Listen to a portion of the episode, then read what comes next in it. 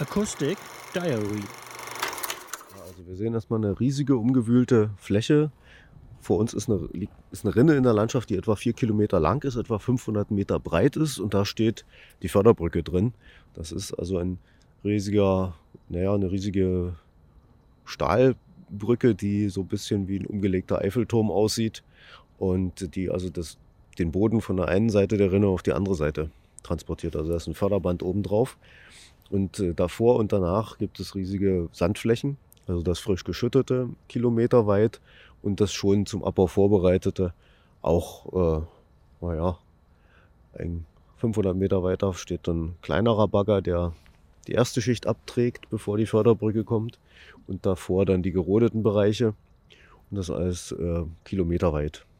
Und direkt vor uns ist jetzt ein, ein sogenannter Randriegel. Das ist eine, ein Rohr. Und in Abständen von 20 Metern ungefähr. Haben Sie Ihr Handy an? Nein. Nee? Na, ja, aber es ist im Auto, sagen wir so. Okay. Okay. Äh, wollen wir da mal einfach mal hingehen zu dem Riegel? Ne, mal hingehen. Ja, Das, oh, also, Entschuldigung.